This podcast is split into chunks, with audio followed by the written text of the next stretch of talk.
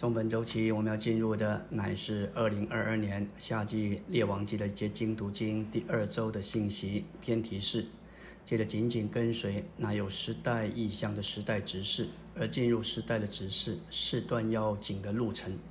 纲目第一大点说到以利亚是有他那时代之意象的时代指示，主在每一个时代都有他特别要做的事，有他自己所要恢复要做的工作。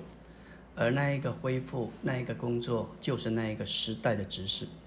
一个人能否看见、能遇见那时代的指示，那是神的怜悯；但是一个人能否舍弃以往的指示，跟上时代的指示，那又是另外一件事。那是神特别特别的怜悯。以利亚的指示，乃是他要做一个相反的见证。告诉以色列人拜偶像乃是得罪神的事。当以色列人众人拜偶像时，以利亚告诉他们，他们所拜的乃是假神，唯有耶和华是真神。说到时代的指示、时代的意象和时代的种植事，我们要读《时代的意象》这一本书。在那本书中，李立雄指出，主在每一个时代都有他要做的事，要恢复的工作。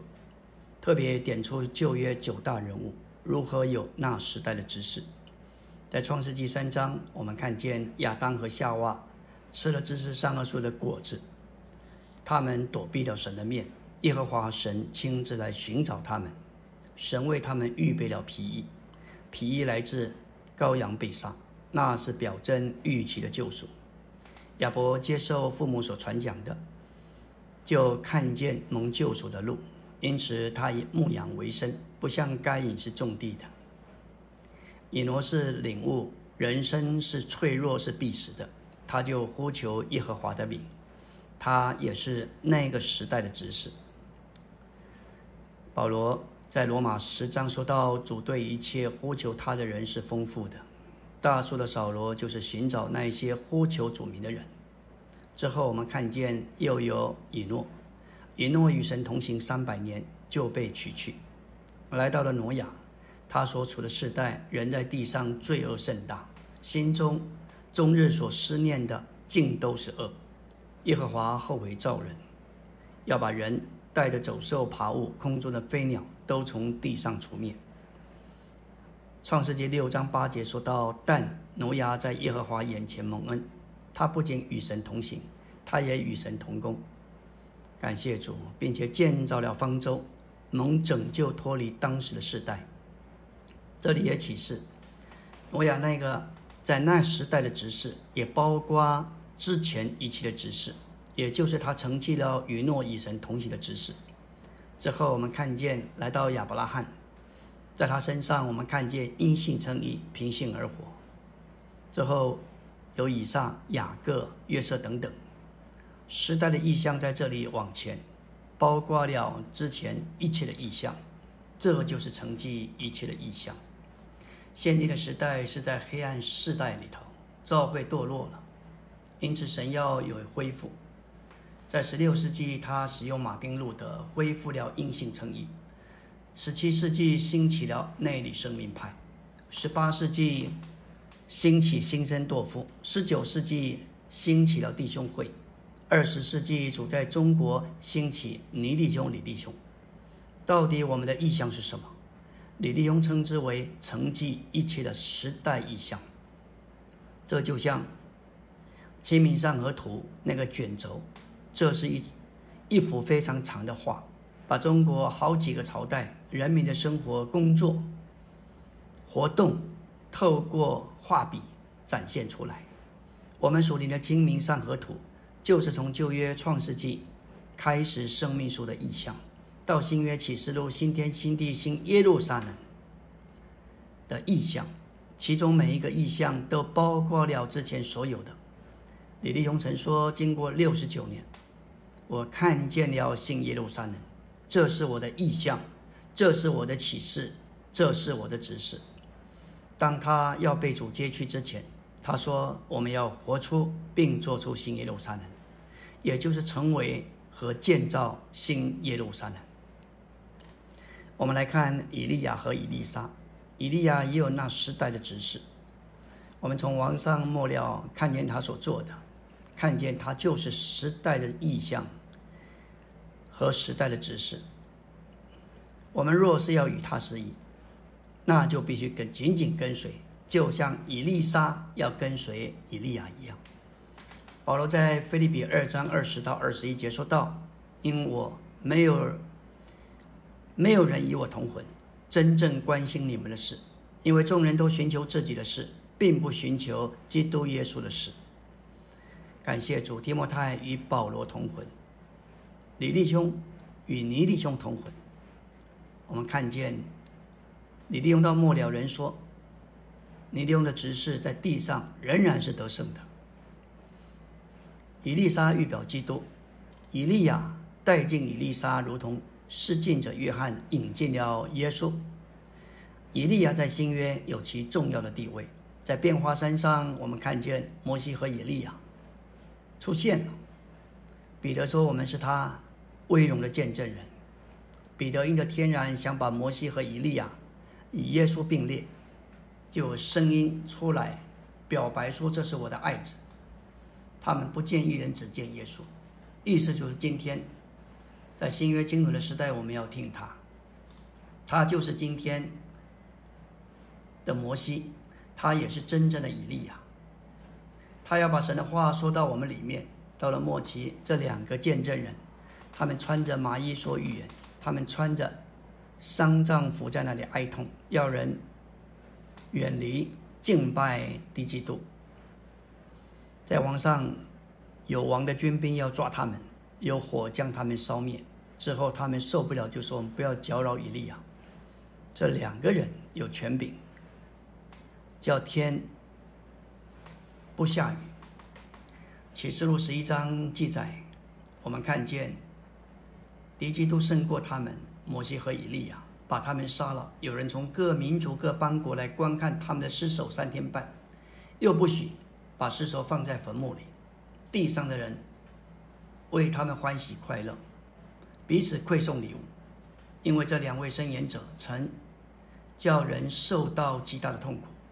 过了三天半，有生命之气从神那里进入他们里面，就站起来，看见的人就大大害怕，他们的仇敌也看见了，所以在这里我们看见以利亚被提两次，我们要看见以利亚的人位和工作。以利亚的名字的意思，我的神就是耶和华，这说出他的使命和他的信息。他是被掳以前最显著，而且是最具代表性的神言者。当然，他也是得胜者。阿门。今天我们来到第二周周的晨星。昨天我们说到，以利亚是有他那时代之意象的时代执事。主在每一个时代都有他特别要做的事，有他自己所要恢复要做的工作，那就是那个时代的执事。而重点说到，在以利亚的时代，以色列人都敬拜巴利，唯有以利亚说耶和华是神。在以色列最荒凉、最黑暗的时候，以利亚是神在那悲哀历史中最黑暗的时刻所兴起的伸言者。整个以色列都跟随拜偶像的样式，到处都在敬拜巴利，其实就是敬拜撒旦。耶稣是神，他是耶和华，耶和华就是神。那时亚哈王和耶喜别不仅拜偶像，还杀了神的伸言者，全国通行拜偶像的政策。亚哈所行的比他以前的列王所行的更惹动耶和华神的怒气。当时神就兴起以利亚来说：“以色列人遭灾是因为拜偶像，耶和华才是神。”这是记载在网上十八章十七节。亚哈见了以利亚，便说：“是以色列遭灾的是你吗？”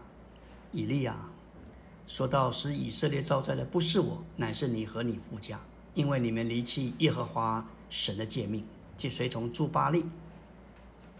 当大家都说平安无事的时候，他却警告他们说：“你们若不信，他就求耶和华三年半不降雨。”但亚哈还是不肯悔改。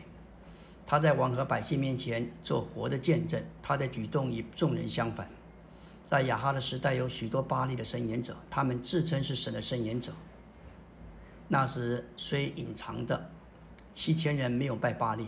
但只有以利亚是显明的，他为神做相反的见证，是不怕死的。以利亚独自一人站在君王、众百姓四百五十个巴利的伸言者面前，毫无惧怕。以利亚身上的得胜者的原则，就是不顾性命以维持神的见证。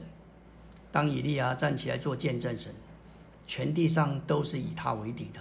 当他一个人为神做见证，在这个点上，以利亚是非常特别的。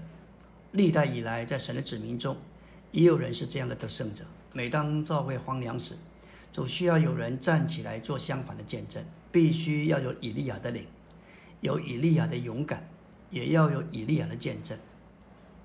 每一个为神做见证的得胜者，在他的感觉里，好像只有他一人站住。所以要做得胜者，就不能瞻前顾后，不能管别人的态度，也不能顾自己的性命，也不管外面的势力多大，不管反对的人数有多少，他只该忠于神所要他说的，要他所做的。这就是那时代的得胜者。当人离弃了神的见证，就起来做相反的见证。到末了，众圣言者都死了，唯独以利亚没有死，反而活着被提。这是以利亚的见证。三点三终点说到他们敬拜巴利，实际上就是敬拜撒旦。在王上一章二节说到以格伦的神就是巴利西普。在新约里别利别西卜的意思就是苍蝇之王，指的撒旦是鬼王。苍蝇特别喜爱发臭腐烂的东西，像死老鼠、厨余以及排泄物等等，实在是非常的肮脏。苍蝇也是许多疾病的代源者。犹太人由于蔑视，将这名改为别西布尔，意思就是粪堆之王。撒旦作为粪堆之王，专门带着苍蝇吃粪。既然他也是苍蝇之王，一切罪人都像苍蝇跟随撒旦吃粪。所有亚当堕落的后代都是撒旦的俘虏，被撒旦带着到处犯罪作恶。人里面有一个犯罪的因素，一个犯罪的瘾，那就是撒旦。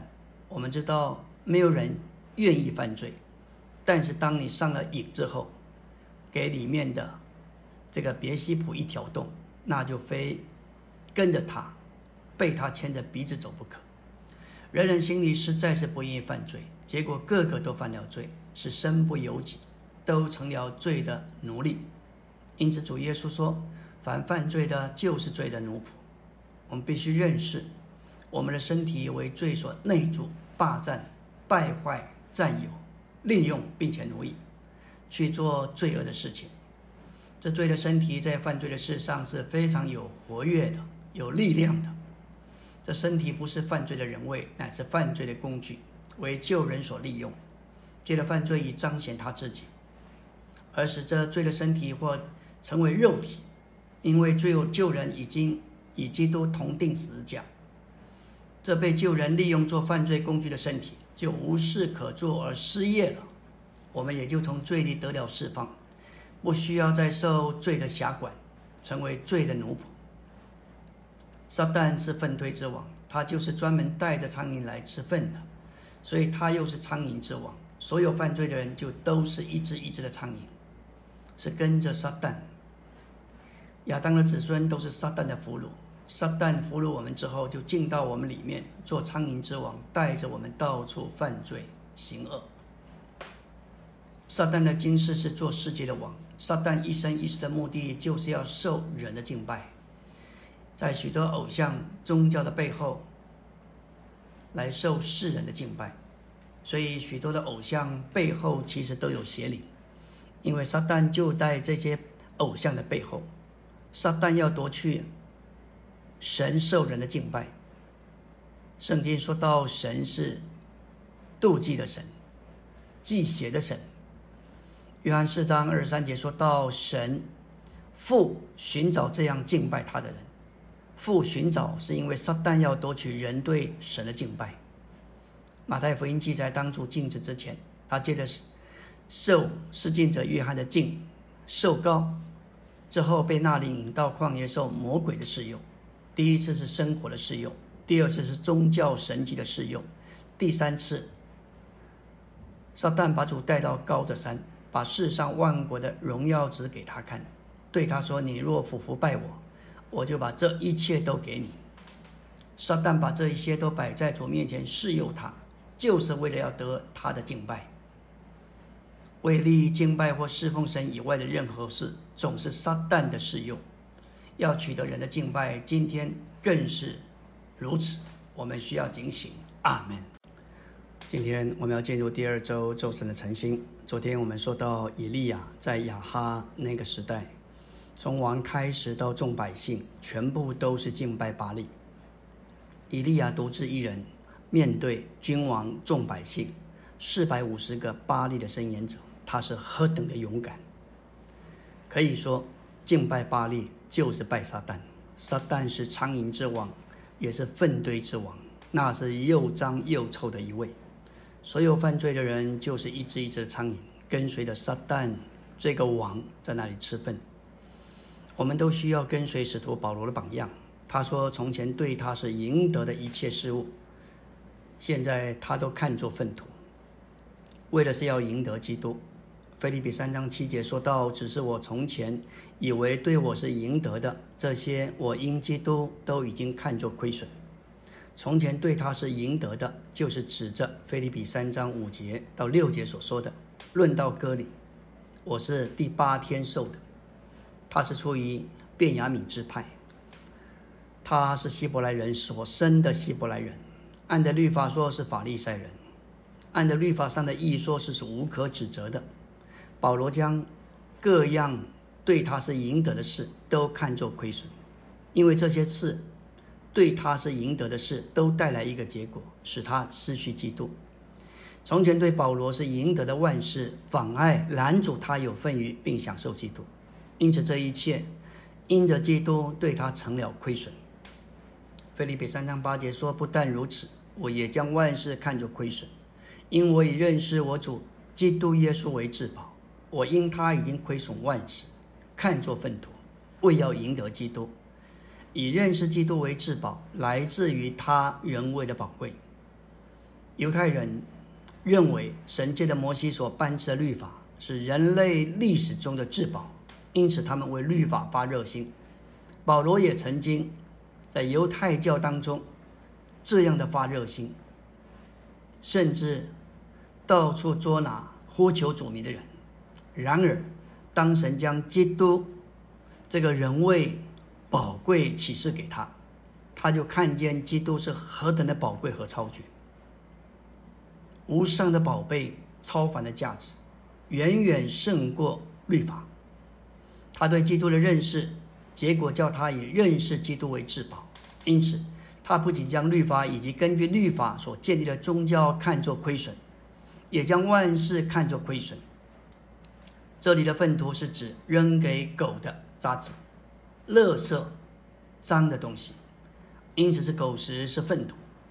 这些东西跟基督一相比，没有办法比较。要认识基督，不仅要关乎要有关乎他的知识，更要赢得他那独特的人味。基督是神格丰满的具体表现，他也是一切正面事物隐而的实际。赢得基督，乃是要出代价的。感谢主，要赢得基督，就是要出代价，以经历享受，并支取他一切追测不尽的丰富。作为新约的信徒，我们需要留意使徒约翰的话：“孩子们，你们要保守自己，远避偶像。”我们知道，偶像乃是指着一切顶替基督作为真实、真正、实际之神的东西或代替品。我们需要看见，为人的耶稣就是真神，他是真实的，是以虚假的偶像相对。当然，他也就是永远的生命。耶和华对以西以西结说道：“人者啊，这些人已经将他们的偶像接到心里。我们心中的偶像，就是我们里面所爱的任何的人事物，超过了对主的爱。”并在我们的生活中顶替了主。有形的偶像是在外面，我们会有警觉；但是可怕的是无形的偶像，会进到人心里的偶像，霸占了主的地位。无法让基督安家在我们心里。今天，魔鬼撒旦仍然用当初试诱主的三面来试验青年人：一个是生活的试验，第二神神机的试验，第三属世荣华的试验。要胜过这一些，实在需要经上记着的话。这与约翰在约翰一书二章十四节写给青年人的话是相符合的。那里说到：“你们要刚强。”神的话住在你们里面，你们也胜了那恶者。我们再回到以利亚，以利亚所代表的一个原则，就是不顾自己的性命，为要维持神的见证。他刚强而且勇敢地站在君王、百姓和众巴利的声言者面前。当教会荒凉，大体的信徒不冷不热，神总要兴起得胜者起来做相反的见证。他们必须不顾自己的性命，只顾到神的旨意。就如他对属世的别加摩教会所说的。这里提到中心的见证人安提帕，他在你们中间撒旦所住之处被杀。安提帕的意思就是反对一切，他是主中心的见证人，他反对属世教会所带进并实行的一切，因此。他成了主的殉道者，也就是见证人。安提帕在当时做相反的见证人，反对一切偏离耶稣见证的事。在他那个时代，别加摩教会必是借着他所做相反的见证，仍然持守主的名，没有否认正确的基督徒信仰。来到第二大点，雅各五章说到。以利亚是与我们性情相同的人，他恳切祷告，旨意就是他在祷告里祷告，这指明他有从主来的祷告赐给他，他就在这祷告里祷告，他不是凭自己的感觉、思想、意愿，甚至为了达到自己的目的而祷告，他乃是在主所赐给他的祷告里，为了成就主的旨意而祷告，因着他与神是一。他的祷告就是神要他祷告的，他求不要降雨，雨就三年零六个月不降在地上，那是何等的旱灾啊！之后他又祷告，天就降下雨水，地也就生出土产。感谢主，我们实在是看见这些榜样，激励我们往前。阿门。今天我们来到第二周周四的晨星。昨天我们提到雅各五章十七节，说到以利亚恳切的祷告，也就是他在祷告里头祷告，这说明他有从主来的祷告。他在这祷告里祷告，因着他与神是一，他所求的神就应允。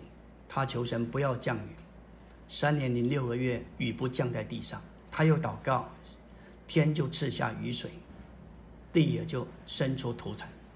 接着我们要来看发生在加密山上的事。在加密山顶，神是明显的与他同在。过了那个时候，神以他的智引试验他。当神一隐退，他受不了。因着亚哈的妻子耶喜别听见巴利的申言者被处死，就威胁要杀死以利亚。以利亚软弱而害怕，就逃命。他走了四十周四十夜。到了河烈山，就是神的山，进了一个山洞，就住在里面。神来问他说：“你在这里做什么？”他在那里抱怨：“我为耶和华万军之神大发妒忌。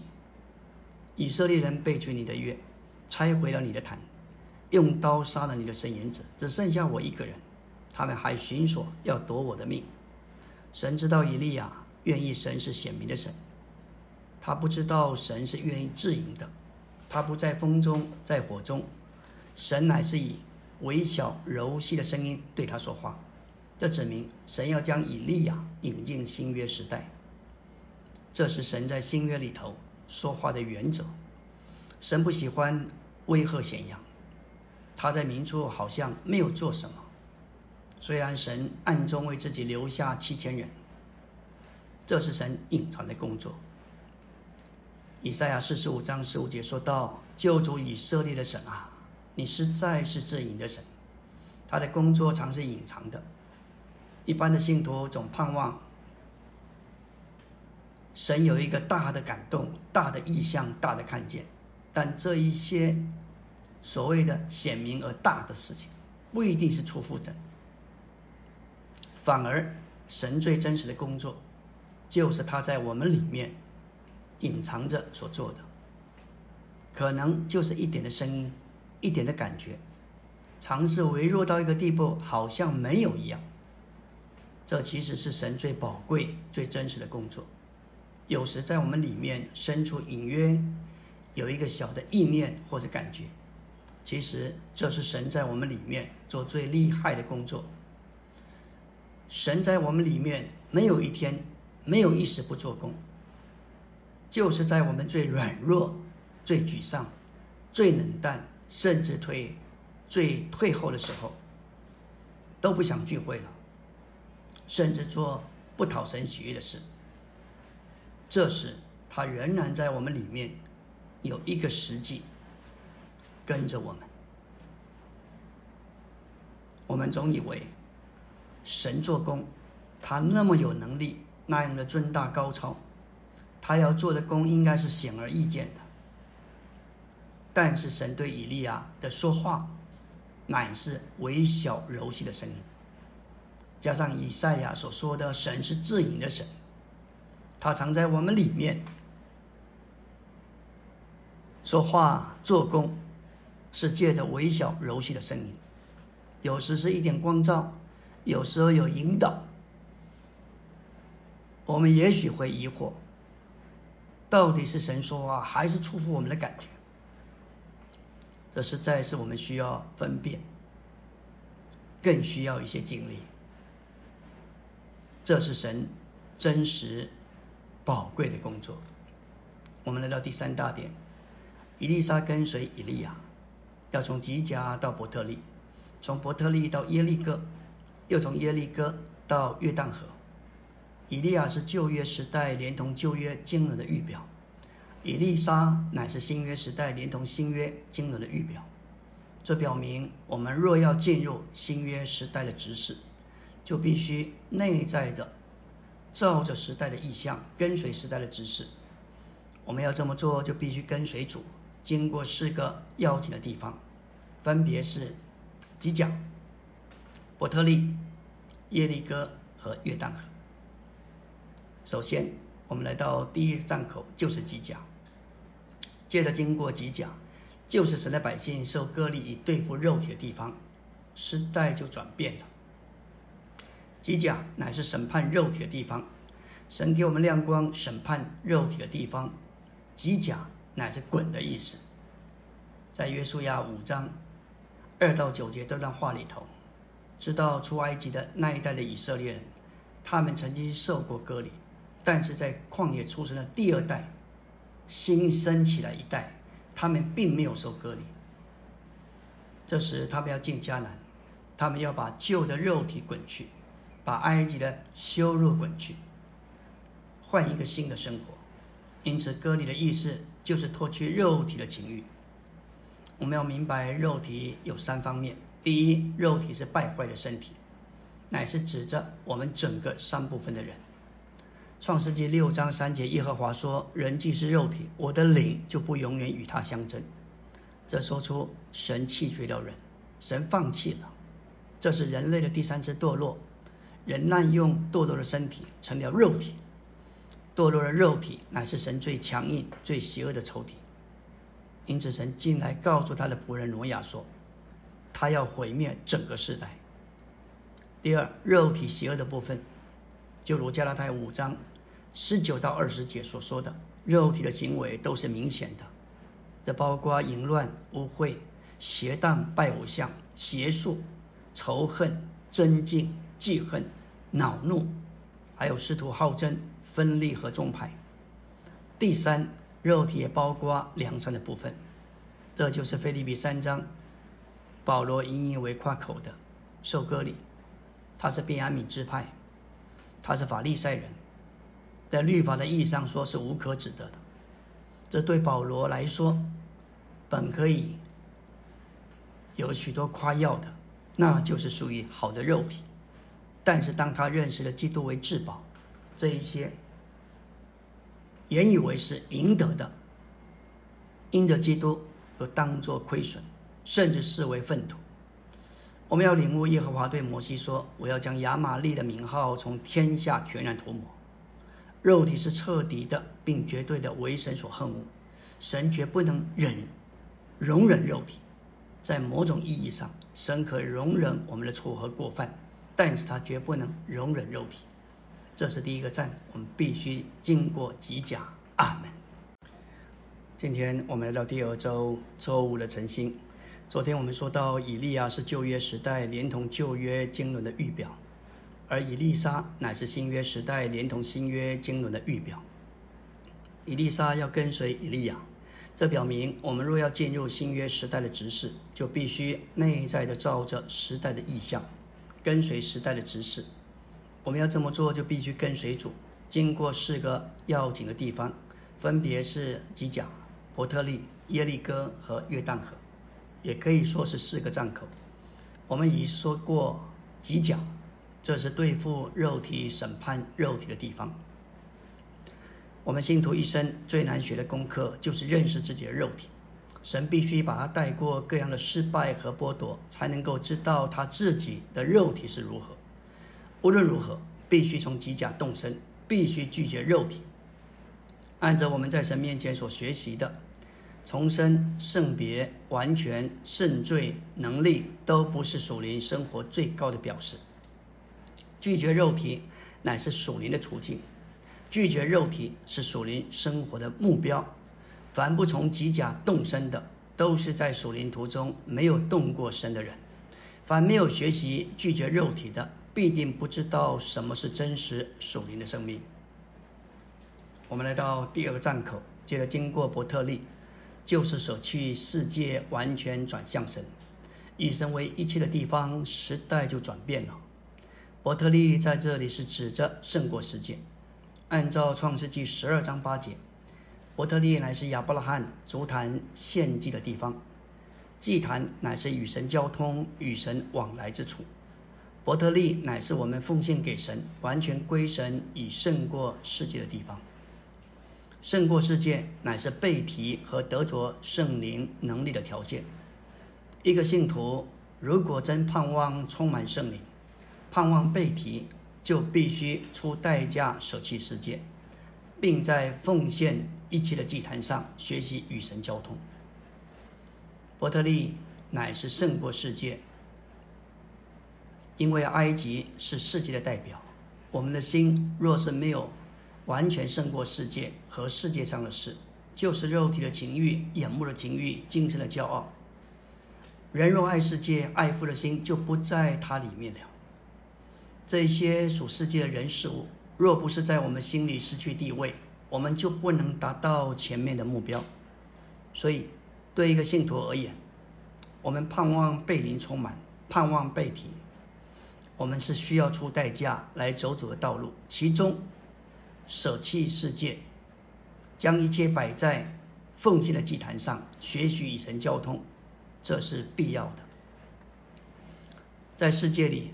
没有什么试炼，在顺服神的道路是充满试炼，但是这是得着被提的能力所必经的途径。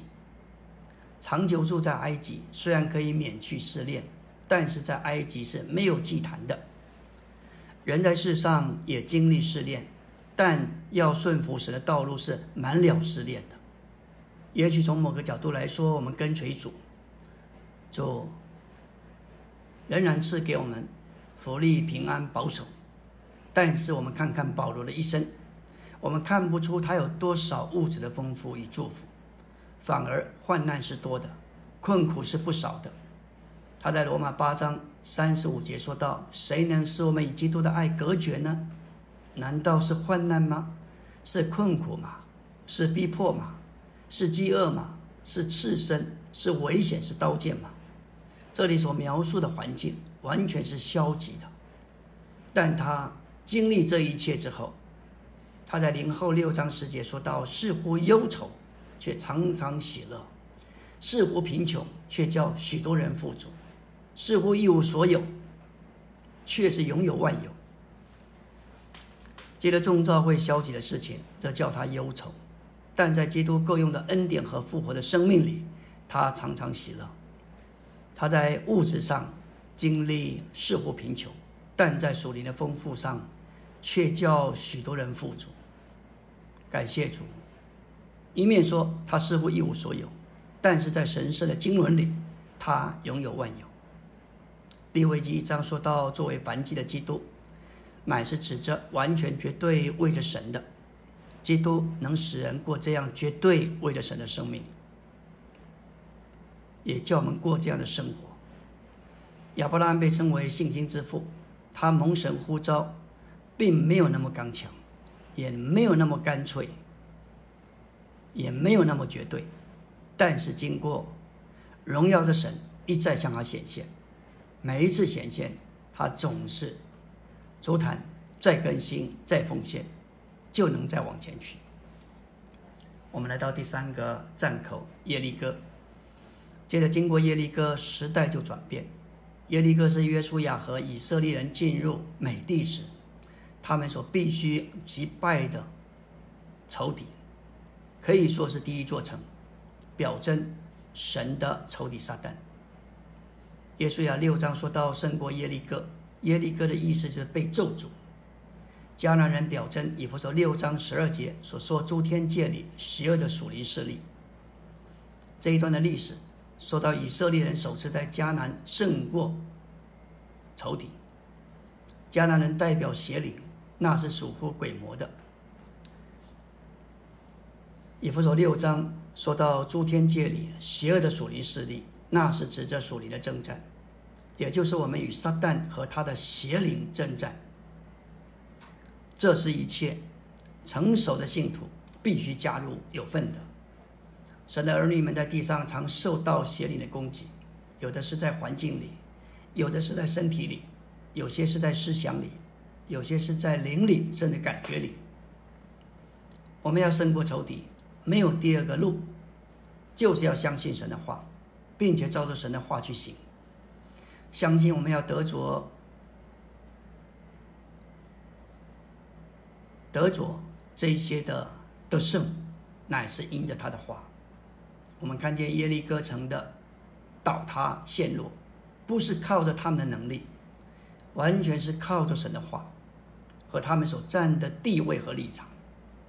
要胜过仇敌的攻击，第一不顾一切光景和感觉。必须相信神应许的话。第二，我们必须站在基督所给我们的地位和立场上。阿门。今天我们来到第二周周六的晨星。我们先前提到以利沙跟随以利亚这一幅图画给我们启示：我们若要进入新约时代的执事，就必须内在的照着时代的意象，跟随时代的指示。我们要跟随主，必须先。经过四个要紧的地方，也就是四个站口。已过我们看过，经过几讲对付我们的肉体，也要经过伯特利舍弃世界，完全转向神。昨天我们说到第三个站口耶利哥，要胜过神的仇敌撒旦。耶利哥城的倒塌陷落，不是靠着他们的能力，乃是靠着神的话和他们所占的地位。在靠着神的话上，神如何吩咐约书亚，他们就照样行。特别在绕城时，约书亚六章十节说到，耶稣亚吩咐百姓说：“你们不可呼喊，不可出声，连一句话不可出你们的口。等到我叫你们呼喊的日子，那时才可以呼喊。”在他们所站的地位上，以弗所二章六节说到，他又叫我们在基督耶稣里一同复活，一同坐在诸天界里。这里先叫我们活过来，接着神叫我们。从死的地位复活，然后是叫我们一同坐在诸天界里。他不仅叫我们从死的地位复活，也叫我们坐在宇宙的至高之处，远超过神的众头顶。这是何等的地位和立场！没有神的话，没有用信心拣选神所赐的地位，我们不可能胜过仇敌。耶稣亚六章记载，耶利哥的城门是关得非常的严谨，人是没有办法出入的。耶和华对约书亚说：“我已经把耶利哥城的一切全部交在你手中，你要围绕这城，一日绕一次，六日都要这样行。第七日，你们要绕城七次。七个祭司要拿七个羊角，要走在月柜前吹号。到第七日听见号声时，众百姓要大声呼喊，这是表征相信神指示的话而见证并宣扬神和基督，城墙就必倒塌。李立宏曾经说过：“我们如何维持得胜呢？我们在基督里就是得胜的，但是要征战得胜，就必须有制高点。首先，必须有诚信的生活；第二，要建立牧羊人的习惯；第三，要享受超越基督侍从大能的传说与书供。”尼托生文集说到抵挡魔鬼，要凭着信抵挡。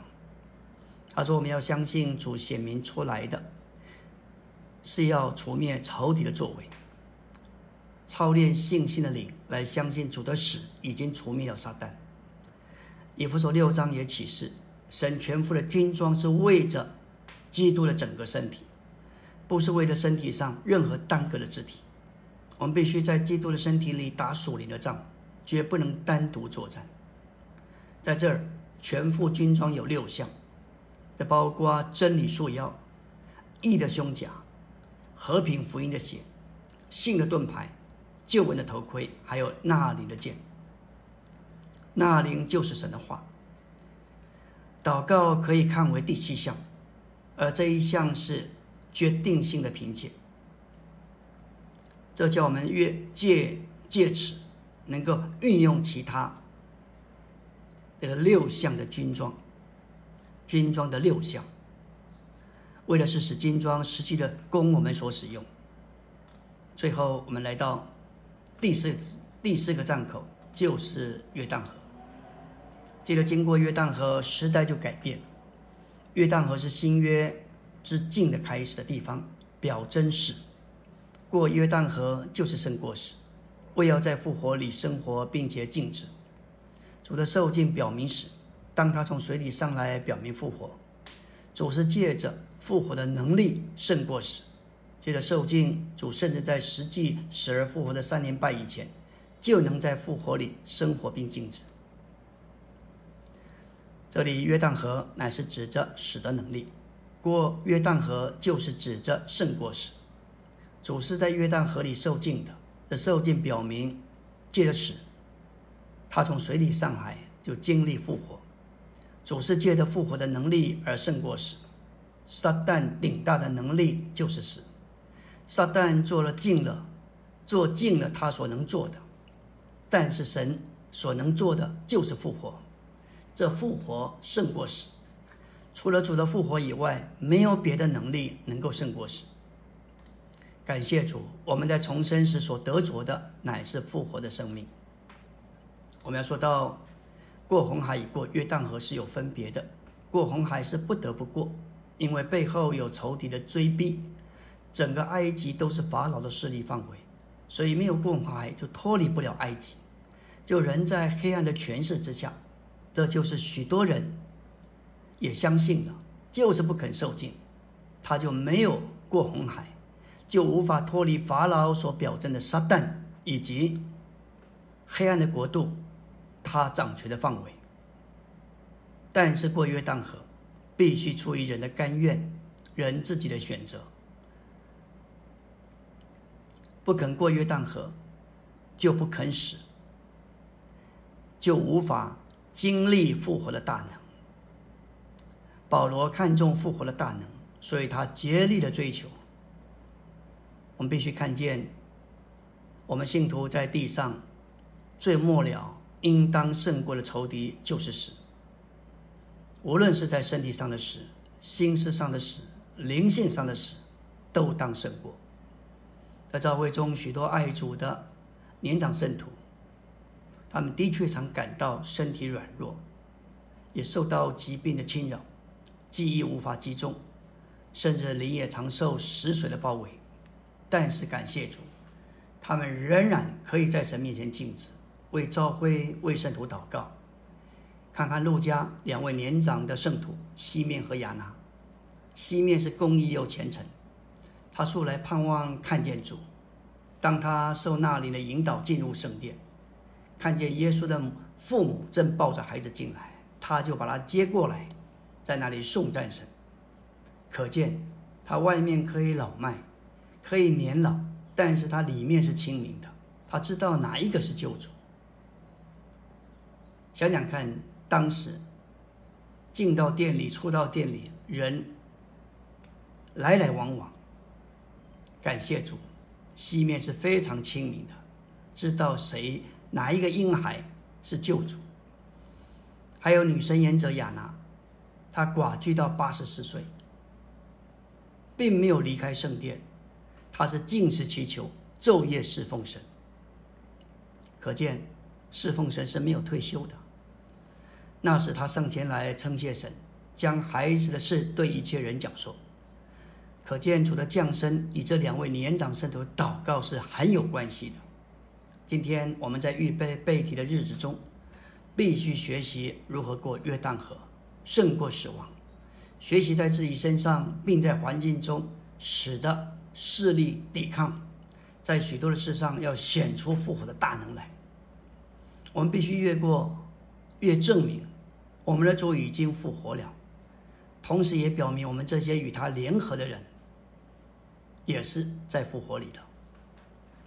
感谢主，我们若要得着以利亚的背体，圣灵大能的加倍的领，就必须像以利沙一样，经过吉甲、伯特利、耶利哥和约旦河，我们就要经历从旧约时代转换到新约时代。我们必须对付我们的肉体，舍弃世界，转向神。击败撒旦并经过时，进入在复活里的生活。阿门。